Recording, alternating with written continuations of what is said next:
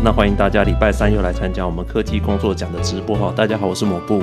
呃，今天我们呃很高兴邀请到两位来宾哈，来教我们这科技人怎么投资股票赚大钱哦。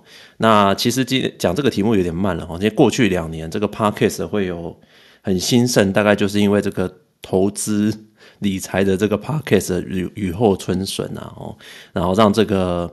呃，整个 Podcast 市场非常的蓬勃发展，然后大概一半以上哦，不是讲这个股票投资啊，哦，就是讲这个区块链啊。好，那我们讲这个东西好像有点慢了哦。不过，因为像现在大家都知道哈，这个美国已经在收这个钱回去了哦，这个升息循环哦，大家知道升这个利息的话，投资就会下降啊，科技业就会受到很大的一个冲击，因为科技业就是需要这些钱嘛，哦，来在投资新的领域，所以像我们这样科技人啊。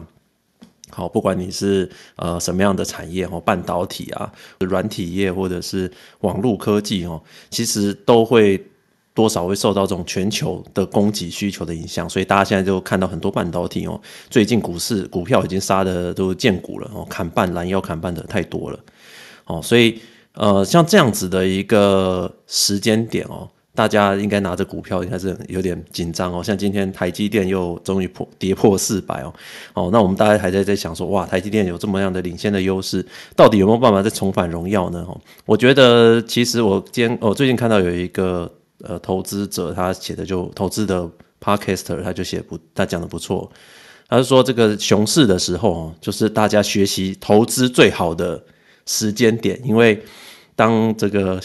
这个牛市的时候，随便买都随便赚钱啊。熊市的时候是最呃，其实是大家来审视一下自己的投资一个最好的时间点。所以，我们今天呢，就请到了一位，就是算是国内大型金控业的这个分析师哦，产业分析师，然后来跟我们一起聊一聊。那另外一位就是我们科技业的工程师，但是他。呃，对投资颇有心得的人生胜利组哦，两位，两位大家来跟我们一起来聊一聊哦，在这个时间点，我们怎么来看待投资哦，还有这个投资股市哦，啊或者相关的一些东西的一个比较正确的心态哦，大家今天可以来聊一聊。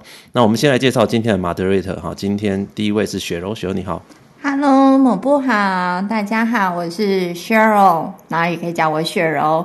那我本身目前是有多年的外商科技工作经验。大家也知道，我们频道的口号里面就是希望大家早日财富自由。但是，一直当社畜领死薪水，真的到底要什么时候才能到财富自由呢？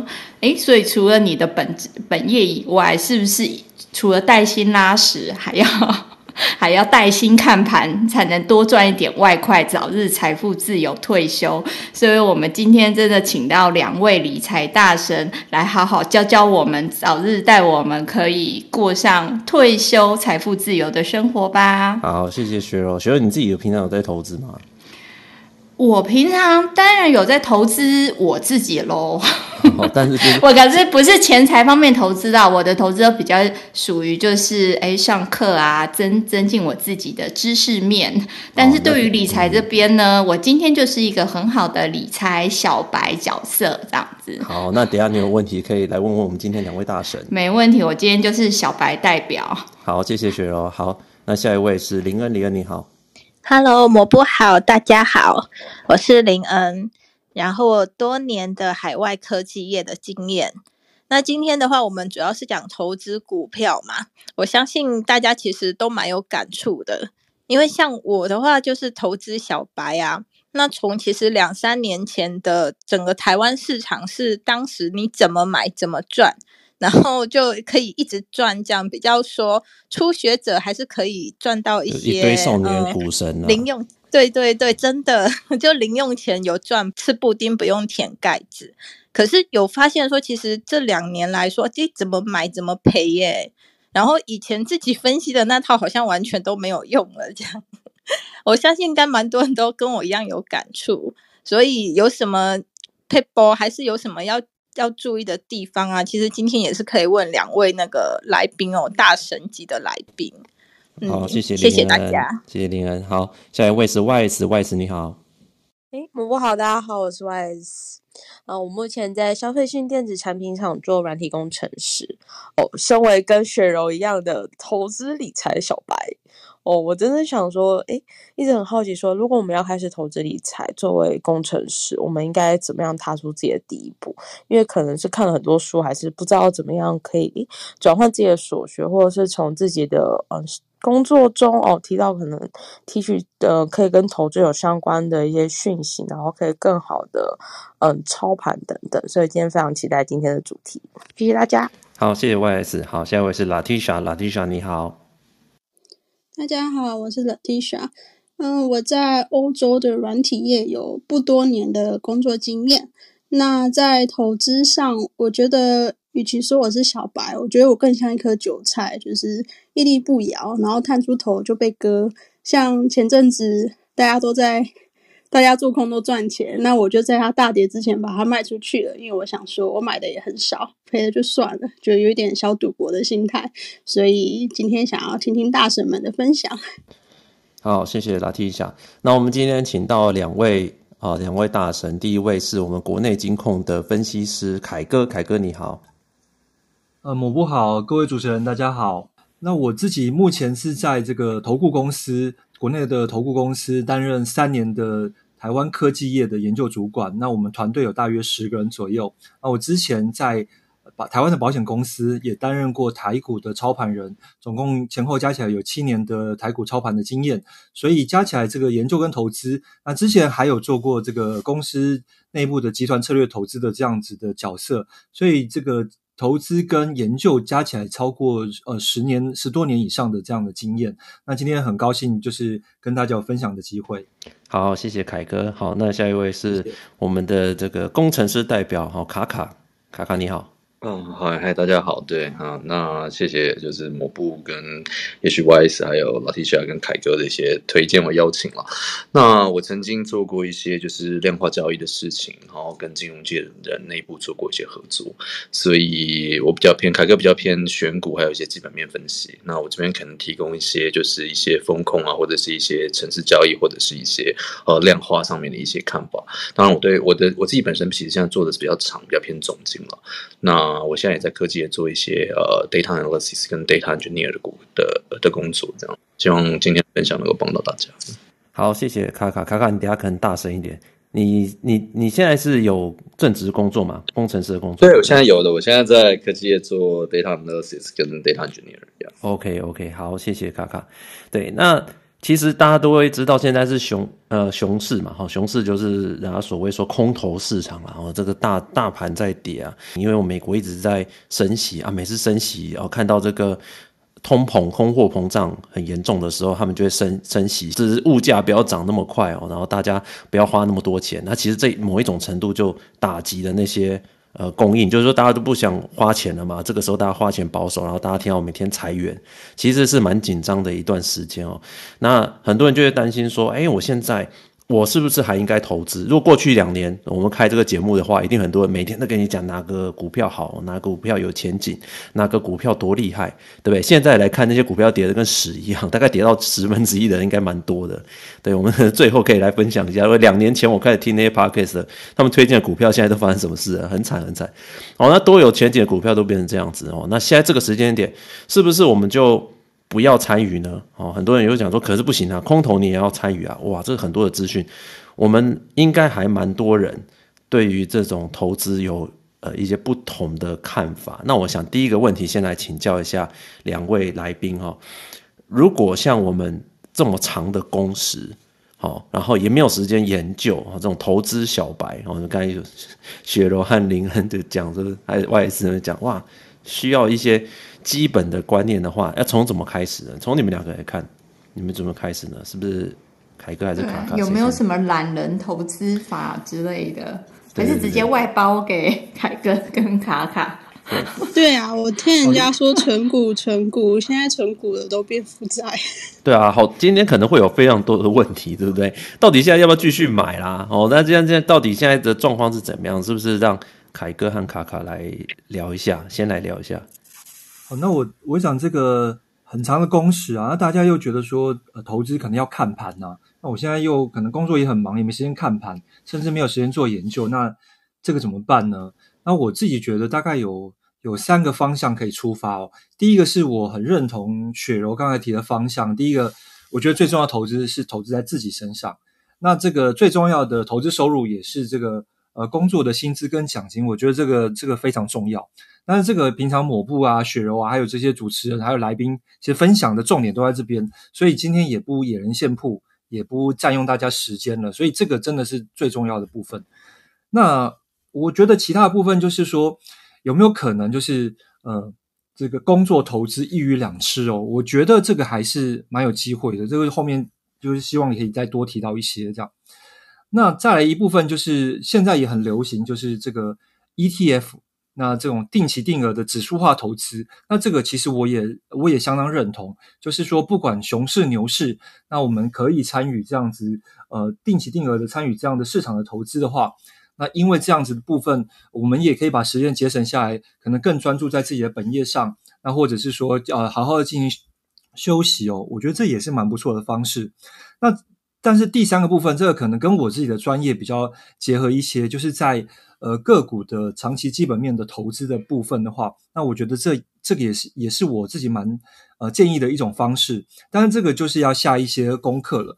那大家会觉得说，那要下什么功课？譬如说，哎，我自己其实大学也是念理工，那后来研究所在转商哦，所以我自己也许也有一些心路历程。那大家就会觉得说，是不是经济就是经常忘记，然后会计要快快忘记等等的？那还有统计，通通忘记哦。那我觉得在呃这种下状况下，那个商科知识看起来也很也很也很吓人的样子。那其实我个人觉得是说，大家如果看这种像是券商报告啊、外资报告等等的话。其实，如果这个领域跟自己相近，我觉得这是最好的。那你会觉得说，诶，我可能知道的也没有比这个分析师更少。但是有一些部分，就像财务的部分，就像天书哦。那我觉得，其实在这个部分，其实蛮推荐大家去接触的是财务报表分析这样的这个部分。那我们要知道，其实我们要真正了解这些部分的话。你不一定要学会编制财务报表，这个需要会计系呃多年的经验，能够多年的训练哦。但是如果是财务报表分析的话，这个其实大家可以去买一些书，那这书其实也薄薄的，或者一些短期的课程，也许六堂课呃十堂课，其实也有一些短期的，像救国团或什么样的地方，也可以做一些报名。那我我会认为这是大家可以入手，而且大家看这个呃产业的层次会不一样。那这刚回到刚刚就是说呃工作投资。投资一鱼两吃哦，那大家在工作上接触这些公司的时候，呃，包括你自己的公司、你的你的竞争者，或者是你的客户跟这个呃你的供应商等等的，其实都是上市贵公司，是蛮多的。那我觉得这个，譬如说最近在讲半导体存货修正，其实我们可以看哪一些半导体公司的存货特别高，哪一些半导体的存货比较低，那存货高低又是怎么看的？那存货周转天启等等，这怎么看？哦，好像有一些专有名词，其实其实说穿了都不值钱，那只是一些简单的比例，对大家理解这个财务的世界，还有产业竞争，我觉得都有很大的帮助。好，我觉得凯哥讲到这边，相信如果你真的是小白的话，应该已经稍微会出现一些问题，对不对？雪柔。然后光是听到一些什么 ETF 啊，然后 就稍微诶缩写就 对，稍微有点宕机。听到报表就头痛。我我觉得分成两块吧。我觉得当然第一个，我觉得凯哥刚才第一个讲投资自己嘛，这个大家都会，然后放假就去吃一顿，然后投资在自己的体重上面。好，这个大家都。我刚刚只知道什么什么都忘记了。对。第第二个你讲应该是算是指数化投资啦。对不对？ETF 和指数化投资啦，是是，对这个这个好像很多人都知道要去看那个绿角的布洛格嘛，有一个是的，布洛格叫布洛克叫绿角，绿色的绿角是什么？长角那个角嘛？对，长角的角，独角兽的角，对，这个也是非常推荐的。对，我觉得可以去看看它啦。我们这边就指数化投资，就是说，比如说大盘指数嘛，啊，比如台股啊，一万二、一万三这个大盘指数嘛。人大家就很多公司一直投入，一直投入在生产。你虽然有涨有跌，但长期来讲，它都是慢慢点数会越慢慢越来越高嘛。以前在七八千点、三四千点，现在都上一万点了，对，它会越来越高啊。所以指数化投资，他们就是说，你就钱就去买那些 ETF，因为 ETF 是跟着指数跑的。台湾好像就算没有真的指数化的啦，大概就零零五零比较接近嘛，台湾。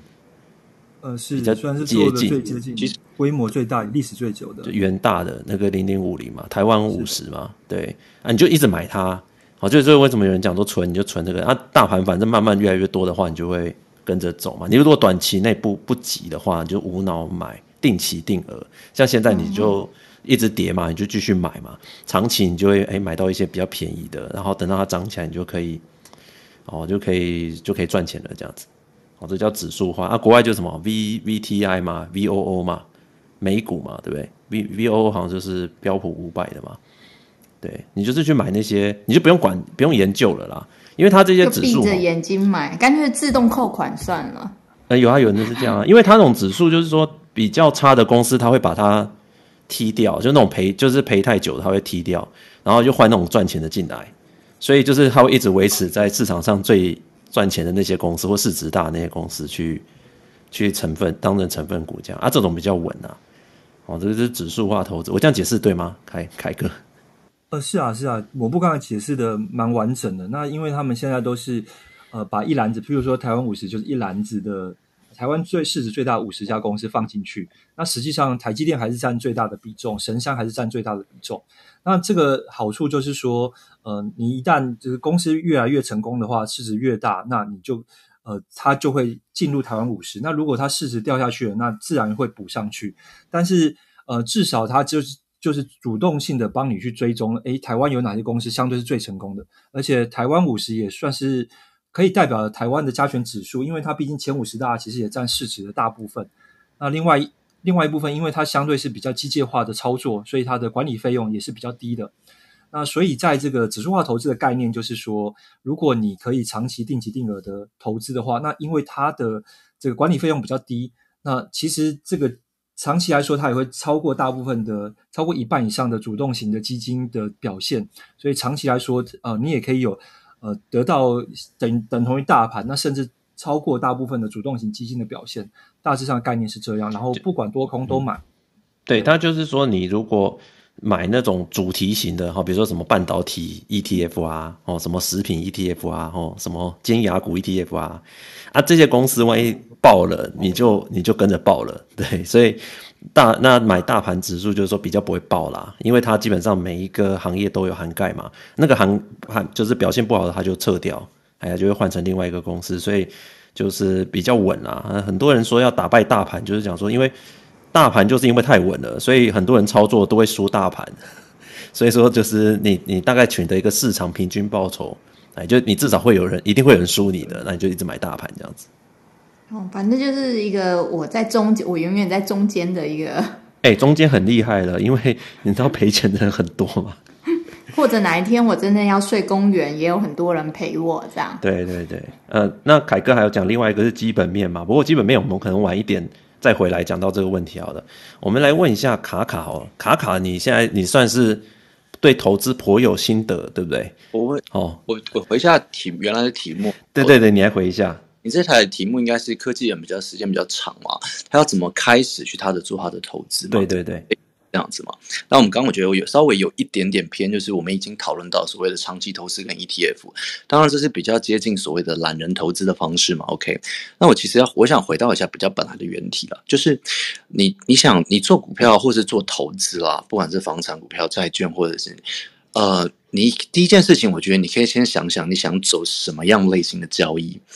呃，怎么意思呢？有些人就是想说，他就是想要每天那边冲来冲去，看起来很刺激嘛，对不对？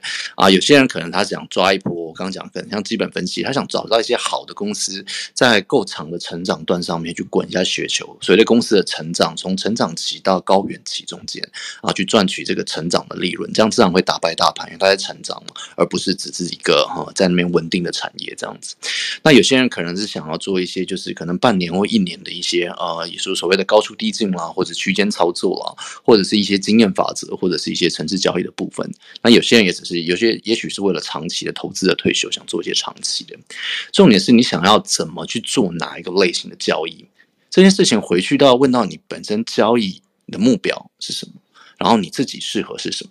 有些人的心境他就是比较急。他没有办法，你跟他讲 ETF，叫他存两年，他存三天，他看到涨一根涨停板他就卖了。我希望讲白一点是这样子。你只要，然后你有些人心境就是比较慢，他整天看着那个盘子，他盯盘，他心脏受不了，他会乱做，然后之后去呃去做一些其他的事情。你要回去想一下，你比较适合哪一个类型的交易，适合你的交易，基本上也才能够符合你个人的个性，才会长期才会赢。那如果是我的建议的话，因为科技人本人就比较本来就比较忙了，再来在统计在整体的统计上面，短线因为摩擦交易的成本来来回回，可能像台北它台北股市可能是千分之四嘛，那这样子的成本太高了。你说，所以你交易你呃正交税吗？证交税跟期交税，然后期交税当然比较低了。嗯、那我衍生性金融商品啊，这怎么降手手续成本，我们再提。但这摩擦成本相对高的情况下，整体的胜率是变低的。就是也就是假设刚讲的，你做指数型投资，也许可以呃很可以无脑的站在百分之六十的区域。可是你做短线的课，你可能要赢过百分之八十到百分之九十的人，你才能保证你的获利。当然，那个获利是很可观的。对，所以我会不建议大家先做短线。那如果大家要做短线的话，我会建议科技人来说的话，如果你有科技的 background 的话，你可以考虑先从城市交易开始，让城市帮你看，你比较不会有那么多心性去被它控制住，而且你可以回来再过一段时间，看看你自己的设定的条件跟你的想法，市场回馈你的意见是什么，再去检讨。你讲的城市交易是算是说先设定好你想要进场出场的目标，然后让他来帮你做吗？对，你新兴市场，你你可以这样，你现在可以这样做。那你一旦一旦你要牵制到成，你的进出场目标就必须要很明确，就是你要写的，你要讲得出来，才有办法程式化嘛。你投资一定会有看法嘛。你赢的是其实是资讯不对称，你比别人看到一些东西，或是比别人预估到了一些比较好的几率。那这样子的情况下啊，你才会你才会赚到市场所谓的呃非零和交易的获利嘛。那你要做这件事情的时候，你要先确定你这条，你要可以后面可以检讨。你不知道你这个条件对不对，所以你要先把这些条件写下来，你才能够后续去印证。程式交易的好处是你后续可以印证。那我们常常会听到一个很奇怪的例子，比如说我这样讲好了，你觉得台积电下季的营收会成长，OK，然后所以你觉得下一季的股票会好，诶，那你就会遇到，诶，下一季营收没有成长。那就是你完全看错了嘛，所以股价，那你就知道，那你又回去检讨，你为什么觉得台积电下一季股价会好的原因，是你哪里错了？这样你就至少有一个检讨的依据。那如果另外一个方式就是，哎，奇怪，你发现台积电营收确实成长，但是股价没有涨，表示你原来的利润就有问题了。你会再检讨你的系统，因为唯有可以自我纠错，你才会在这个市场上进。那、哦、应该很很多菜鸟都是。好像买菜一样，哎，看着拿着一笔钱，然后看说，哎，大家都热门什么，然后就去买这样子，然后进出场凭感觉这样。真的，台湾人最喜欢一窝蜂啊！你有的，你要你有买的，我也要买。你也有台积电吗？这样子 对。对对对对，然后再来就是你在执行这个道路上，刚刚讲，你看你有台积电吗？就是。隔壁同事如果赚钱，大家很喜欢一窝蜂，会觉得人家可以，为什么不行？你很后来在希望，就是你后来你专注在某个领域上面以后，可能你会去赚你自己赚的钱了，你就比较不在意隔壁人赚什么，因为他那个做法这样讲哈，他可能每天当冲，你就没有，你就是当冲起来，你就是没有那个心性啊，或是没有那个态度去做，或者没有那个时间去做，就是你只能赚你应该赚的钱，不要不要不要太容易的看，就是吃碗内看碗外啦，做你赚能能赚到你赚到的钱，然后能打赢。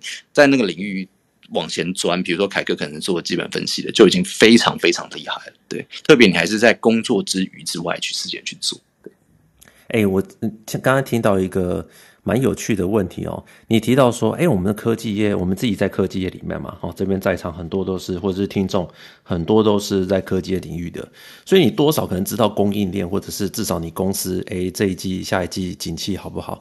如果我们知道这个资讯哦，拿去买股票。这样子有没有什么样的优势啊？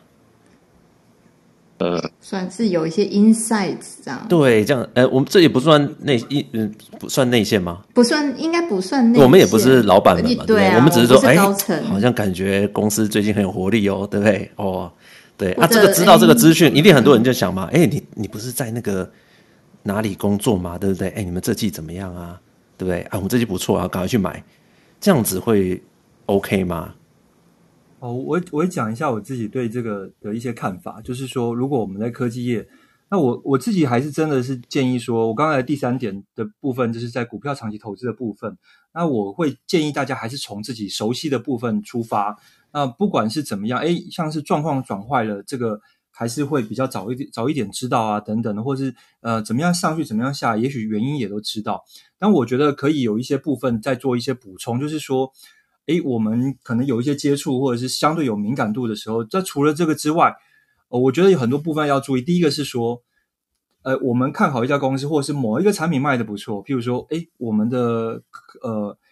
供应商，我们一直跟他拉货，是不是供应商会不错？但是我这要注意什么部分？就是说，呃，我们这个东西占这个供应商到底是不是重要的生意？然后，呃，这个部分，所以这其实还是蛮建议大家去比对一些公开的资讯，就是说，搞不好供应商已经赔钱在卖你了，对不对？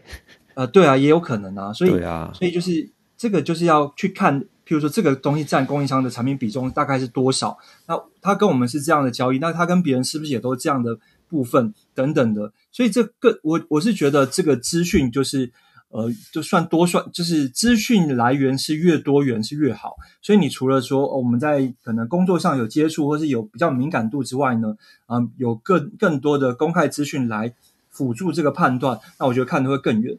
那除了说我们觉得哎，它这一季不错，之后不错之外，因为我们知道是说，大家会觉得资本市场或是股市会更长期的反映这个基本面，所以除了这个不错之外，我们要看到是说，他这样做生意，他会不会对他获利是不是又有更大的好处？他这个市占率还会不会扩扩大？他以后这个东西是不是会越卖越好？我觉得这需要更宏观的角度来看这件事情。所以我觉得这个综合呃资讯搭配之下，我觉得会有更好的结果。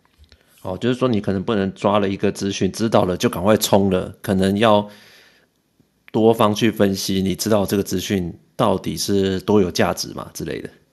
是是，那而且就好比说，我们大家就希望得到，诶，是不是我有资讯上的优势？真的真的要比对的话，你也要知道市场上大家知道到哪里啊。所以这个也是呃需要你多去比对，你才知道说，诶，我这个是不是还是市场都已经知道？因为其实股票也很讲这个。有有有一句话叫 “price in” 啊，就是说，或是利利多出尽。你已经知道的时候，是不是大家都知道？如果大家都知道，以反应，对，以反应，那最后后面后面也没有漏了这样子。所以这个也是这个也是一样。反过来，你要观察一下现在的公开资讯流通的状况怎么样？诶，已经有人在讲，可是好像还是讲的不多。那可能他还没有完全反应。大家都在讲，那可能真的就真的就差不多了。那好比刚刚讲，像台积电，真的大家都神山，大家都觉得很有竞争力。可是我也记得，诶，大概一年，呃，大概两年前、一年前的时候，那时候去去外面吃饭，隔壁的人真的都不认识，每一桌都在讲台积电，很常在吃饭的时候就听到隔壁桌在讲台积电。那这个真的也是有可能是过热的讯号。那事后来看，好像确实也还是有这样的现象。所以说利多是没错，但是会不会大家都已经知道，这也是值得注意的。嗯嗯嗯，卡卡，你有没有要补充一下？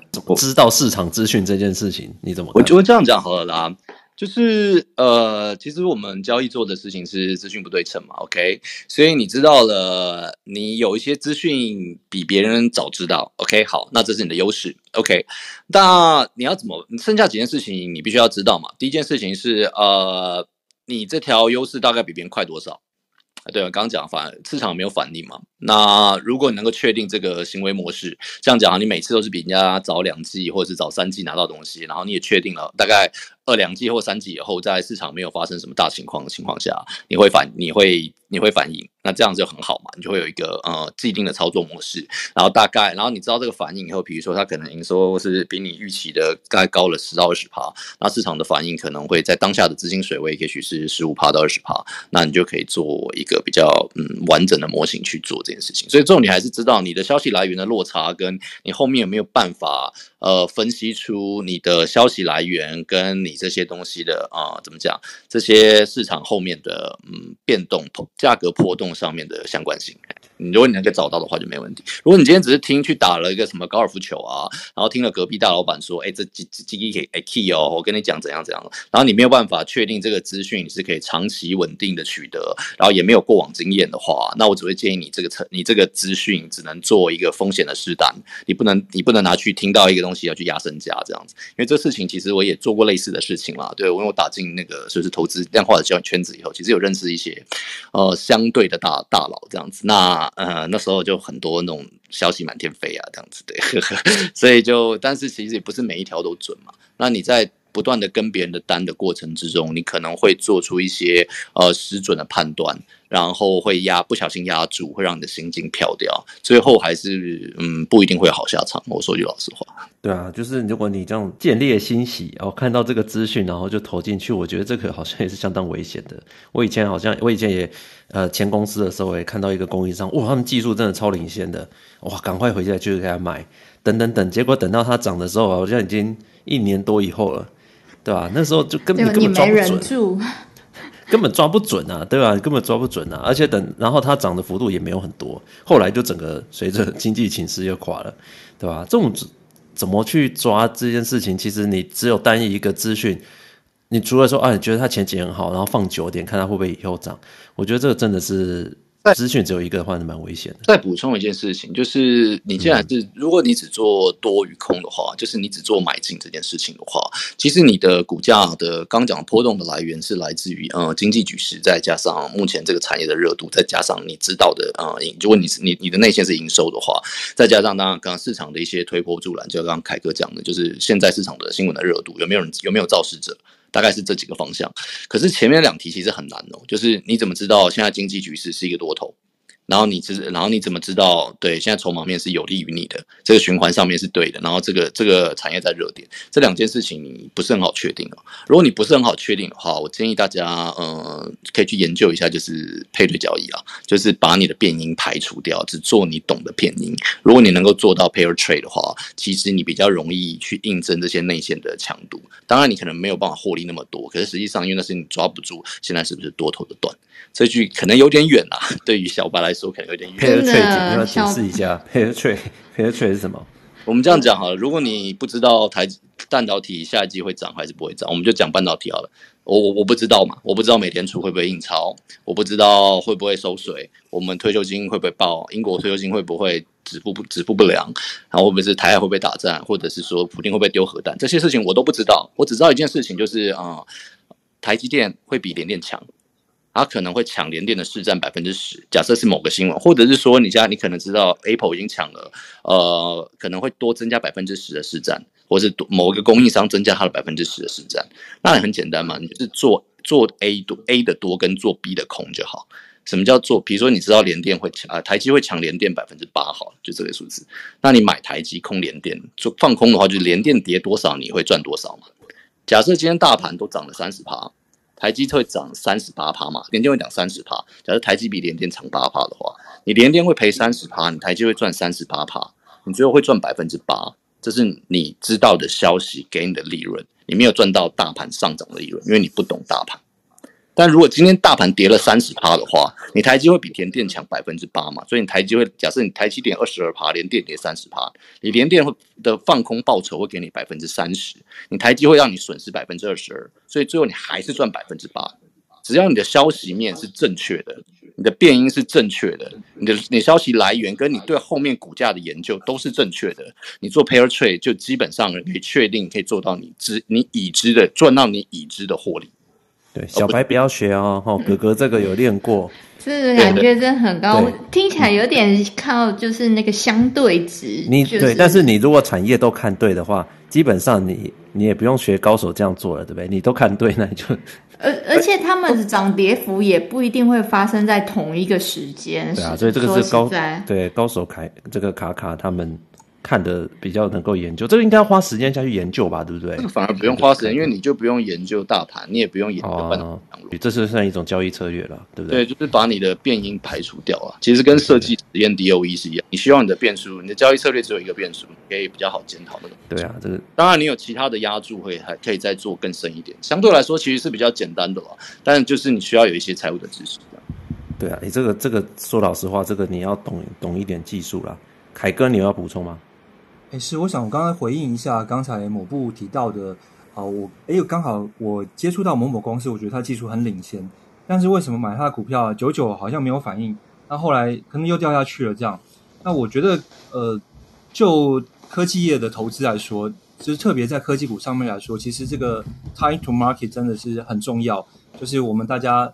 呃这个这个技术它领先真的是没有错，但是现现在市场上真的有没有需要这个技术？其实需要蛮密切的观察，而且而且就我们长期在观察这个市场来说，我觉得也不容易预测。就好比说，哎，我们也知道神山技术领先，可能大立光也技术领先。我们有一个有一个绰号叫“三王”啊，就是说，呃，大立光、台积电跟联发科，那这个都是台湾的龙头，各自的龙龙头企业。那为什么说？当然，最近半导体修正的很厉害，但为什么这个？呃，过去以三年来看的话，好像神山至少表现还是比至少比可能比大立光好蛮多的。但是因为我们看到像是这个呃呃神山，其实目前来说，呃，就是它的技术是市场上所需要的。那我们看到新的手机，不管是苹果的处理器啊，或是高通的处理器啊，联发科处理器都用神山的技术。那甚至神山的技术也会呃。甚至有部分的取代，就是说，呃，苹果它会用这个演算法的方式来取代这个镜头的进进步。那而且甚至因为半导体的涨价，那可能会挤压这个镜头的品质，所以比较不会用到这么高阶镜头等等这样的东西。但这个真的需要蛮长期的观察。不过我觉得至少是跟着这种龙头股或者是高品质的股的话，通常呃往下，当然也还是大幅的修正，但是。呃，也还是相对有一个有一个底啦，但是虽然说像像大立光也剩下剩三分之一了这样子。对，这边要补充一下背景啊，这个如果没有在 follow 的人，刚才讲到大家都知道嘛，大立光嘛，然后联发科嘛，神山就是台积电嘛，啊，联发科就不用讲了，IC 设计龙头了，然后台积电晶圆代工龙头了，哦，大立光就是做镜头最厉害了。可是里面大立光在过去两年这个股价是应该是蛮烂的。哦，一直从这个很高一直回跌下跌，没有什么回来哦。那就很多人就在分析说啊，这可能它的技术就算领先哦，你看它技术几几乎是独步全球哦，可是它可能呃，可能因为很多原因，所以市场上并不用买那么多它的镜头，所以它的股价一直跌。哦，那这种东西就是你光知道技术不够嘛，对不对？应该是凯哥讲的，光知道技术不够，你要知道。整体的需求什么？所以你看，这个不是那么，好像不是那么简单，一个点就可以帮助你做决定，对不对？没有错，没有错，所以还是需要蛮密切的关注他们的动态。对，OK，我们讲到这么多，这个雪柔和林恩 YS 啊，T 小，你们到这边听得懂吗？哦哦哦，有有有，还在还在。啊，回去努力努力努力吸收，回去看。突然觉得。存定存还蛮省心的。其实我觉得重点是这样啦，就是综合凯哥和卡卡的，你要知道你在干嘛。你如果不知道你在干嘛哦，你看他们在看一件事情，其实角度非常多的。对啊，我，我觉得好专业哦，觉得比比上班做正职的事情还烧脑哎。对啊，所以你看你要 对啊，所以你要拿一个消息就想要赚钱，其实。好多东西要考虑，他们才做决定。但他们两个专业的啊，所以而而且有时候考虑这么多，哎、嗯，结果还赔钱。对啊，所以这种东西就是，如果你不知道你在做什么，我觉得投资对你风险就不是不行，但风险就很高。应该这样讲吧，我觉得是这样子。你必须要是先是一个能够交易的人，或者甚至是交易手，你再拿了这些资讯去操作，而不是你拿到一个资讯，突然就变成了一个交易手。嗯，我觉得这句话，哎、哦，这这个这个好悬哦！我要变成一个交能交易的人。对你，对我觉得，我觉得卡卡有一个举例，我觉得非常好，嗯、就是打篮球那个举例。哦，是嗯，什么篮球比？对，卡卡你要不要讲一下？哦、好啊，我想说，我本来想最后再讲、嗯、心态建立上面。对，但我觉得这个可以讲。刚好，基本上而言，这个是我以前写过的东西了。不过我们还是讲一下，就基本上而言，你如果你今天将要去做一件运动，或者是打一个球。你不会跟人家说，我今天要去打球，然后赚钱养家吧？嗯，不会的，不不会有人这样讲这句话。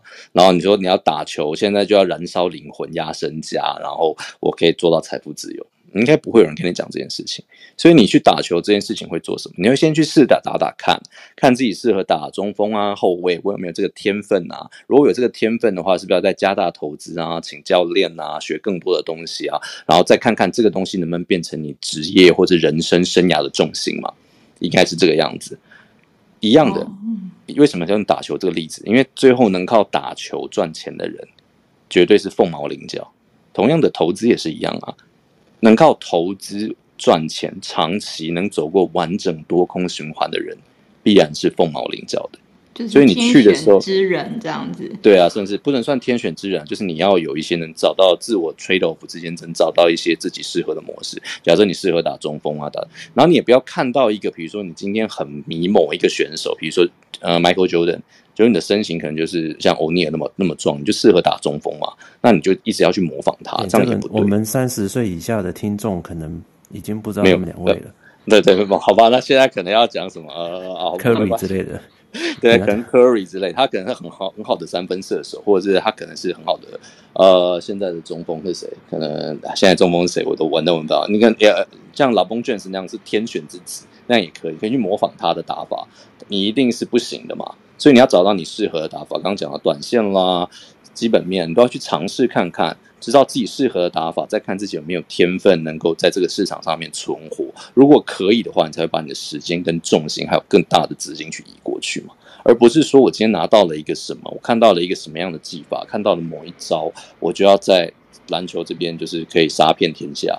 对，不太可能。对啊，你的汉汉操跟 LeBron James 差那么多，他的打法不一定你可以用啊。我我，我觉得这哎，这个比喻真的很好。我就是听起来也很像，有时候小孩会跟爸妈说：“哎，我想要去当那个明星，唱歌跳舞。”哎，可是爸妈也不会因为小孩一句话就真的送他去演艺学校。那个努力栽培，一定是可能先试试水温嘛，哎，是不是有这个天分啊？然后再慢慢，哎，如果真的有，那再全心投入这样子。对啊，因为我们都知道走那个路，第一个辛苦，第二个竞争激烈。然后，对啊，那、啊、怎么比如自己在买股票的时候，就是忘记竞争激烈这个事情？竞争激烈，我再补充一点，就是在市场上是没有办法选择对手。你去打篮球，还可以跟小孩子打，去学校打。你在市场上，你的买方跟卖方，你不确定对面到底是法人啊，哦、是凯哥还是什么样的？对啊，你对面是你很容易会抽签，抽签就抽错。当然，市场上有很多的弱者嘛，所以你在这个市场最可怕的地方是你不会一直输。散户的统计胜率是四成多，它是长期稳定的在输。但是不是一直输，这才是最可怕。他们会食髓知味，一直把钱放，就像偶尔会赢嘛。他有四成的机会，也不算偶尔会赢哦。长期稳定的在输，对啊，你如果去打 NBA，对不对？你不要讲训练营去，你就被电爆了，对不对？那你可能就放弃了。可是市场万一今天你是偶尔可以打赢 NBA 的时候，那你就完蛋，你知道吗？会在那边载浮载沉，很可怕。所以难难怪就不太有人说会是为了打篮球直接去赚钱，而是常常跟老婆说：“哎，我要去赚钱哦。”结果是跑去打篮球。最后再补充一一些个小地方啊，就是呃，其实你做工程师中位数的收入，可能做个十年，也许可能赚个两百万一年，或是一百五十万一年，大概没有问题。你做，你去问问周围玩股票投资的人，做十年中位数。赚钱的应该是负负数，可能只有百分之三十的人赚钱，假对，所以你想想看这个问题，这么难。所以你想想看这、欸、这个问题，这个我觉得就可以问到一个问题：我们同同事有的很厉害，投资赚很多钱，嗯、对不对？他要全职投资，什么情况之下可以去全职投资啊？哦，他要 fire 他老板。对吧？科技业，他 fire 他老板，他赚很多股，投资也赚很多钱。这题我那他有分享一下。对，什么时候全职可以全职？我我我分享一下我看到的交易所了，因为我其实做过量化交易嘛。看到交易所能够做全职的，绝对不是因为这不是他最顺的时候赚很多钱的时候。我一个朋友之前在做外汇，应该算是新汇富那边的。那时候他跟我讲说，就是他要订奥斯顿马丁这样子。我就说，你是不是这三个月是你人生中最顺的时候？他说对，就不知道怎么输。两个月后跟我讲破产，好戏剧化哦！都是这样子。你在最满的时候，你会把你的杠杆打大，因为你觉得你就是藐视天下，无所不能，就是三灯决定我为风这样的感觉。你一定要大赚后的大赔。那什么叫会发？什么时候会发生大赚后大赔？你你原本用的那一招失效了。这样讲，你在多头的时候，只要拉回买嘛，然后看的哪一个产业现在比较热，就疯狂的追寻。比如说现在热航运，我就追航运嘛；现在热面板，我就热追面板嘛。就是你发现你在空头，这是一个大市场的转换嘛，你不能用了。你用同样的方法输钱的时候，你的心态会，你赚了很多钱，你心态会失衡，你你的人生会自满。这时候你会下大的杠杆，想把钱翻回来，想凹单，想摊平。对吧？现在很多人其实就在做这件事情，所以一定要经历过大赚之后，而且经过大赔，走过这个完整的地狱，他见过棺材，见过地狱，他知道投资是什么样的世界，他知道不是是就是你要在好劝世、哦，对对对，要要去地狱走一回才能大彻大悟。啊、你说不懂这个很可怕。然后你这个时候你还对投资觉得是一定是你的人生还是真爱的时候，对，还是要专职而不是维持一个现金流。像有人有、啊、有人跟我聊过，在设计，你还有一个，比如说，哎，我今天输个一百，那。大概可能是你多少年多几几个月，或是多少的现金流，你可以控制你的停损停利，你大概知道你有一个尺度在哪。你一旦做成专业的投资，你完全没有损的尺度哦。你这个月不知道你下个月会不会赚钱，你每一个月的的资金都是变动的，而且你你你的资金放大三倍以后，你要随时调整你的花钱跟你的状况哦。那在那个调整是非常困难的。如果他都他都已经看到那样，他是一个所谓我们这样说所谓的天选之，他就是天生适合吃交易这场饭的。那他已经见过地狱，他知道交易是怎么回事了，他再去投做全职投资，我觉得是可以的。我看到的几乎所有交易手能够做全职，最后都走过这一段，这是非常困难。啊、我，我，我知道，就很像说那个热恋期的真爱不是真爱，就是要两个这样子大吵，然后经历过一些磨难之后，哎，还是爱对方。就是真的是真爱，啊、要不然你没有考验，你都我觉得很难知道人性。我觉得最重要是人性很难，人性哎、欸，就是人定胜天。因为我自己也是见过地狱啊，所以很劝世一样，所以看跟大家想先聊一下这样子。对，我也是真的有专业的 投资者都看过很可怕的，阳台就跳下去了，差一点 差一点。我们都在人间历劫。对啊，而且我觉得有一个比较大的。不一样，就是说，你如果工作，对不对？躺着，对不对？躺平，或者是不管绩效怎样，至少时间到，钱会进来嘛，对不对？那就是你还有钱，对不对？好，可是你如果全职交易的话，你很难预测说你现在的获利可以撑多久，对不对？凯哥，呃，是啊，就是其实这个部分，你到底要什么样的条件才能够去支持全职交易？我觉得这个有一个很大的重点，就是这个你的本金有多大。那之前也有人在讨论，那有人认为就是这个金额可能是一千万，但是我觉得这可可以做一些蛮简单的试算哦，就是说，如果说在诶多头的时候，在赚钱的时候，我一年如果可以赚个两百万好了，那我觉得诶我一年平平常可能我本来呃我们收入如果或者是我们开销一年就是大概两百万的话，我觉得说那不错啊，我就实现了财富自由，我不用工作，我不用去上班，那我这样子诶我明年还有一千万继续投资。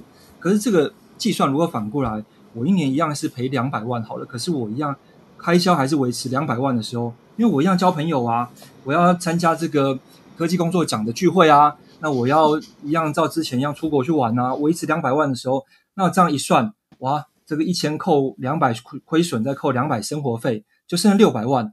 那你明年再下去，你就压力大啦。万一明年再亏两百万，然后又生活开销继续出个两百万的话。哇，那你就又剩下更少啦。这样下去的话，本金会消耗得很快。